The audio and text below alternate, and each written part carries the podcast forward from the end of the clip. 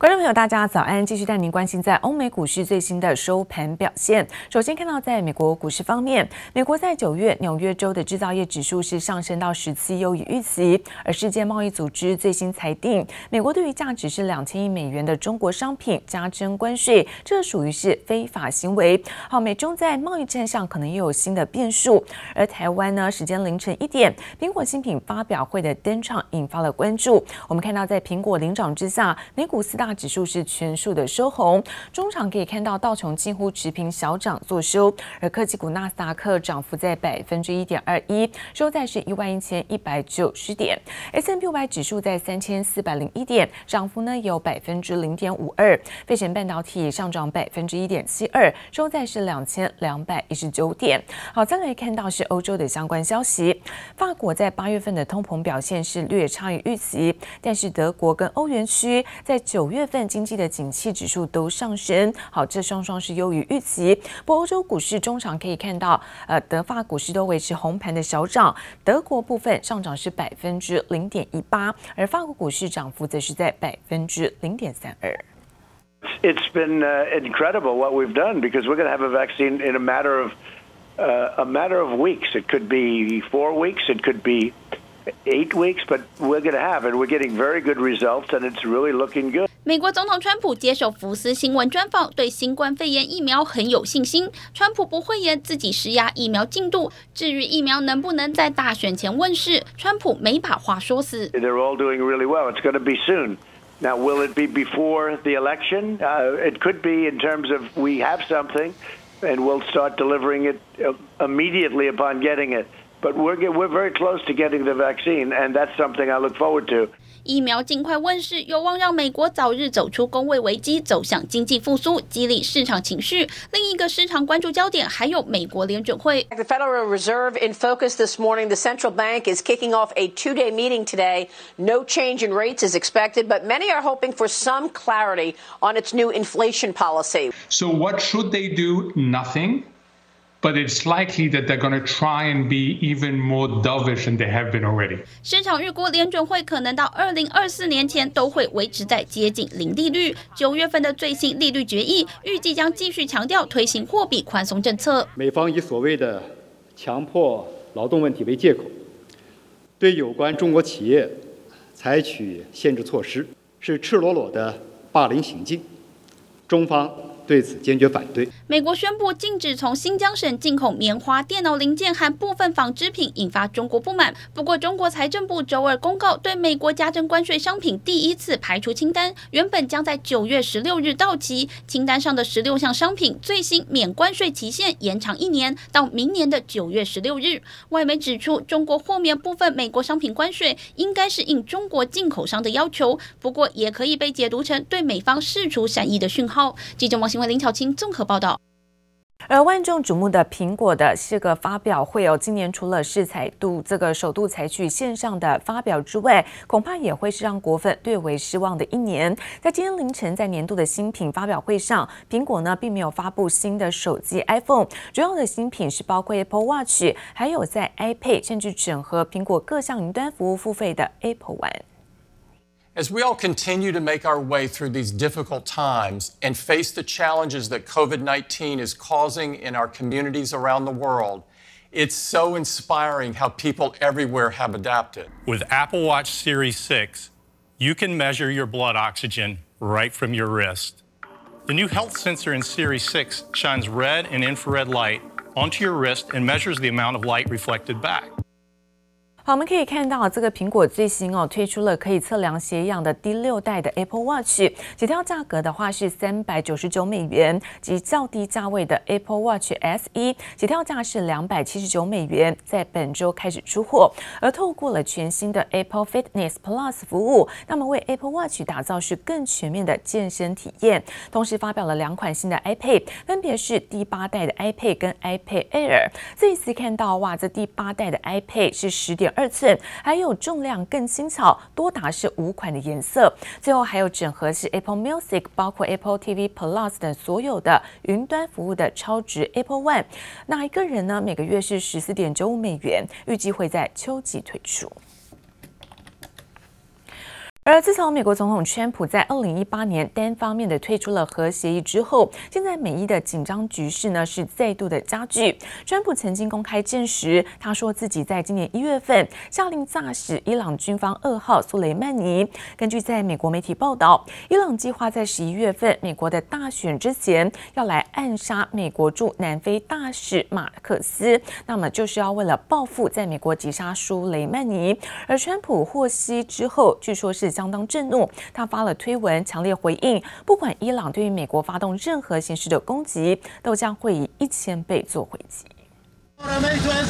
伊朗军方从十号起才在荷姆兹海峡附近展开为期三天军事演习，强调以对抗外国势力入侵为目标。美国政治新闻网站最新透露，伊朗计划在十一月美国总统大选前暗杀美国驻南非大使马克思，以报复今年一月美国击杀伊朗将领苏雷曼尼。Now, the Iranian government is reportedly weighing an assassination attempt against the U.S. ambassador to South Africa, Lana Marks. A story about a U.S. intelligence report has been referenced by two officials who are familiar with the intelligence. 美国总统川普获报后发推文回击，表示伊朗计划对美国采取刺杀或攻击行动，以报复苏雷曼尼丧命事件。但无论伊朗对美国发动任何形式攻击，都将以一千倍奉还回击。六十六岁驻南非大使马克思与伊朗并无太大关联，但身为名牌包设计师的他，却是川普二十多年好朋友。才会被伊朗盯上。Tonight, Iran's foreign ministry is refuting this reporting, but intelligence sources insist to Fox News that in the past, Iran has cooked up similar plots, and there is real concern they have the capability to actually follow through. 美国媒体还报道，暗杀马克思只是伊朗报复行动的众多选项之一。We took action last night to stop a war. It is really not an eye for eye if you went after a ambassador to South Africa who's not known uh, to be very active in Iran policy. 虽然有人质疑这项情报的可信度，但美国匿名官员透露，就连伊朗驻南非大使馆也是暗杀计划主谋。马克思本人也掌握了相关情资，正全力防范。记者黄心如、李芷莹综合报道。而在美东时间九月十五号的凌晨开始，川普政府呢针对于在中国的科技大厂华为的禁令就会生效，而所有含有在美国技术的晶片，在没有获得美方同意之下是不得供货给华为。那现在动作全面就是要切断是华为的晶片来源，而美国此举会冲击在华为的手机市场，全球的市占率恐怕从百分之十五锐减到只剩百分之四。我们的鸿蒙 OS 二点零。我们正式面向应用开发者发布 beta 版本，十二月份将会发布手机的版本。在华为开发者大会上，消费者业务执行长余承东风光宣布，自家开发的鸿蒙系统手机预计二零二一年上市，彻底摆脱美国禁用 Google 的限制。不过，华为面临的晶片断供危机却几乎无路可走。The due date has finally come for the latest U.S. sanctions on Chinese tech giant Huawei. The Chinese firm is set to Uh, lose practically all of its current global semiconductor suppliers, and the sanctions will shake up the tech industry. 川普政府防堵华为，号称杀伤力最强的禁令，就从九月十五号起正式启用。之后，所有含有美国技术的半导体产品，除非获得美方的许可，否则不能卖给华为。包括台积电、英特尔、高通等全球晶片大厂都相继宣布会遵守，就连中国自己的代工厂中芯国际也表态会配合。Huawei is not going to be able to chip to get the chips that they need from almost anybody to power these devices. Uh, they're going to run out of the supply that they have. 华为手机今年第二季的市占率才在全球称霸，挤下南韩的三星。但禁令之后，全球手机市占率可能从超过百分之十五锐减剩下百分之四点三，可以说完全失去领导地位。I think that we haven't really seen the impact of the sanctions. So I mean, if you look at the the numbers and the shipment numbers that Huawei's put out, they've still been pretty good, better than I think some people expected. But the reality is, a lot of times these sanctions do take a while. So I think we're going to see a much more challenging position for them in 2021. 虽然中国工程院院士倪光南推断，依中国晶片的发展，华为不会被断芯，但有分析认为，华为强项云手机以及五 G 网络市场可能失去优势，竞争对手早就虎视眈眈。市占率在中国只有百分之九的小米最被看好，股价在近期水涨船高，但没想到却在华为大限之日暴跌超过百分之五，原因就在小米的副董事长林斌突然抛售手中三点五亿股，占小米总发行量百分之一点五的持股。反正，在七月九号之前呢，我也看了很多只股票，九号之后呢，我就只看幺八幺零了。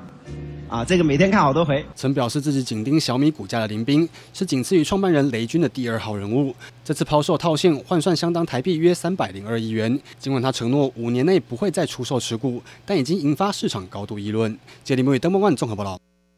亚洲开发银行发布了一个最新的展望报告，把今年这个经济成长率下修到是负的百分之零点七，而在开发中亚太地区将会出现是一九六二年以来首见的全年的经济萎缩。会场里满满人潮，口罩全都戴好戴满。因为全球疫情不见降温，亚银最新公布的展望报告也将开发中的亚太地区二零二零年经济成长率从六月预测的百分之零点一下修到百分之负零点七，是近六十年来首见全年经济萎缩。因此，预估亚太地区明年经济成长将会呈现弯钩型或是 L 型复苏，而非 V 型反弹。亚洲区的这个经济增长，哈，其实跟欧美最终才或需求市场，哈的表现是有关的。如果说爆发第二波的疫情，啊，让这个欧美的最终需求，啊，再次受到打击而萎缩的话，那基本上这个供应链运转的动机就没有了。哦，那可能会进一步冲击亚洲供应链。疫情是亚太地区经济展望最大下行风险。亚银首席经济学家泽田康信也认为，在疫情仍未明朗的情况下，若爆发第二波疫情，各国重启严格的防疫限制措施，恐怕将会严重阻碍经济复苏，甚至引发金融动荡。不过，对于台湾今年的经济预测，亚银则是维持六月预估的百分之零点八，并预料明年成长可能加速到百分之三点五。大举超越南韩、新加坡及香港，稳占亚洲四小龙之首。投资方面呢，有我们的这个半导体的大厂呢，哈，持续加码资本支出，而且贸易战呢，让台商呢把产线移转回来，哦。那在出口方面呢，哦，美国去中化的转单，以及中国去美化的这个啊晶片的拉货，下半年呢，哦，我们看到我们台湾目前的这个外销订单是连五红。而且七月呢，还是两位数的增长哦，因为因此这个下半年还是有一定程度的支撑。投资与出口表现亮眼，加上政府振兴措施带动内需消费回温，三巨引擎同时拉抬，也让台金院看好台湾经济强劲动能，渴望再度延续。记者黄荣兴龙镇台北采访报道。国际热钱则是持续涌入在台北汇市，昨天新台币一度出现了是二十九点一九九元的波段新高，早盘甚至大升了将近三角，中场升值了一点零六角，收在二十九点三八元。而台北外汇市场成交量也放大，来到是十三点五五亿美元。苦苦守了两个月，央行终于还是放弃了二十九点五元杨金龙防线。周二台币早盘继续强势，一度大升近三角，依旧成为最强亚币。杨金龙防线弃守后，热钱持续大军压境，出口商也只好赶紧抛汇。十五号新台币盘中更一举站上二十九点一九九元的波段新高。即使尾盘升幅收敛，但中场还是升值一点零六角，收在二十九点三八零元。台北外汇市场成交量也放大十三点五五亿美元，等于是央行防线继续失守二十九点四元关卡。不是不守这个价位，是说台币这个部分来讲的话，它还是一个相对比较自由的一个浮动的一个空间。刚提到外资汇入的力道这么大大的一个情况之下，啊，自然而然就是说，如果说太强势去去力守或或啊去阻挡台币的升势的话，反而不是一件好事情。在未来这半年之内的话，台币都还有可能再持续挑战新高的一个可能性。但其实非美货币防线失守的还有人民币。周二离岸在岸人民币也双双突破六点八大关，去年五月中以来新高。而今年以来，人民币对美元及其汇率累计升值约百分之二点五。大摩预估人民币明年底来到六点六元，花旗直接预言人民币将在二零二五年来到五字头。但野村证券认为，美中关系恶化将让人民币持续升值可能性偏低。整个在第二季的经营成长率哦哦达到三点二个 percent 之后呢，如果下半年可以按照市场的预期，呃，创造出可能五个 percent 以上的一个经济成长率的话，那么我个人认为，就是说整个在人民币的一个部分，它的一个升值的幅度还有想象的一个空间。哦、但是呢，如果就是说，呃，中国的一个经济成长率表现不如预期的话，可能人民币在升势的部分就会比较趋缓一点。人民币魅力却在台湾持续降温。央行十五号也公布八月人民币存款余额降至人民币两千三百五十八点八亿元，续创六年半以来新低。但在联准会维持鸽派下，会议人士也点出，非美货币升值趋势恐怕还是难以阻挡。记者黄柔、谢龙正台北采访报道。而金管会在昨天宣布，在星光人寿的内控是有严重的缺失，因此决定对于公司跟相关的人员来做出处分，罚款共达到是两千七百六十万元，并且是降低调降国外的投资比率。同时看到新秀的董事长吴东进也被停止了董事长跟董事的职务，一直呢要到二零二三年的六月，本届的任期结束。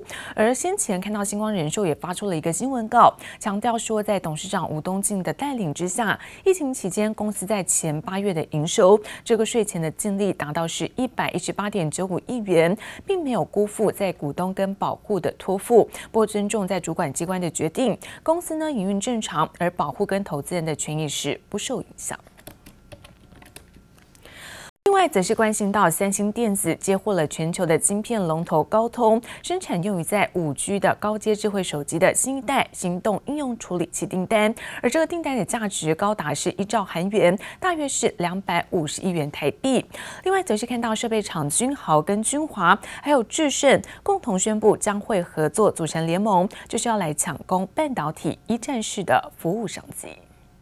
国际大厂三星紧追台积电，传出首度接获全球晶片龙头高通五 G 旗舰晶片一兆韩元（约新台币两百五十亿元）的大单。高通目前为台积电前三大客户，营收占比约一成。而三星这回拿下高通旗舰晶片订单，金额相当于台积电去年来自高通约百分之二十五的业绩，也凸显出两大晶圆代工战火更加激烈。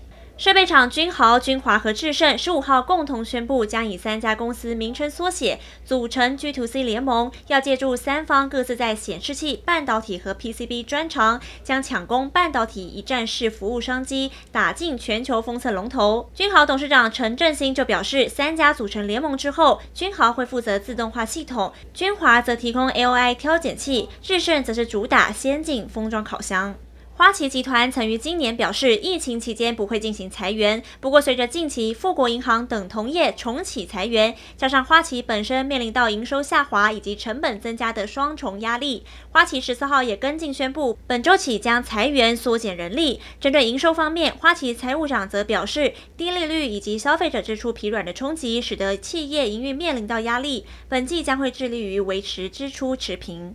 受惠于电竞笔电和教育平板供不应求，电子品牌厂宏基八月营收冲上两百七十二点七三亿元，月增百分之十七点四，年增百分之三十四点九，创近五年单月新高纪录。同时，订单能见度也上看至明年。宏基董事长陈俊胜就看好自家公司展望，近几个月持续加码自家股票，八月起再加码两百五十张，以八月均价二十二点七三元计算，相当于投入近五百六十八万元。而陈俊胜累计计四个月，一共加码逾千张的自家股票。记者综合报道。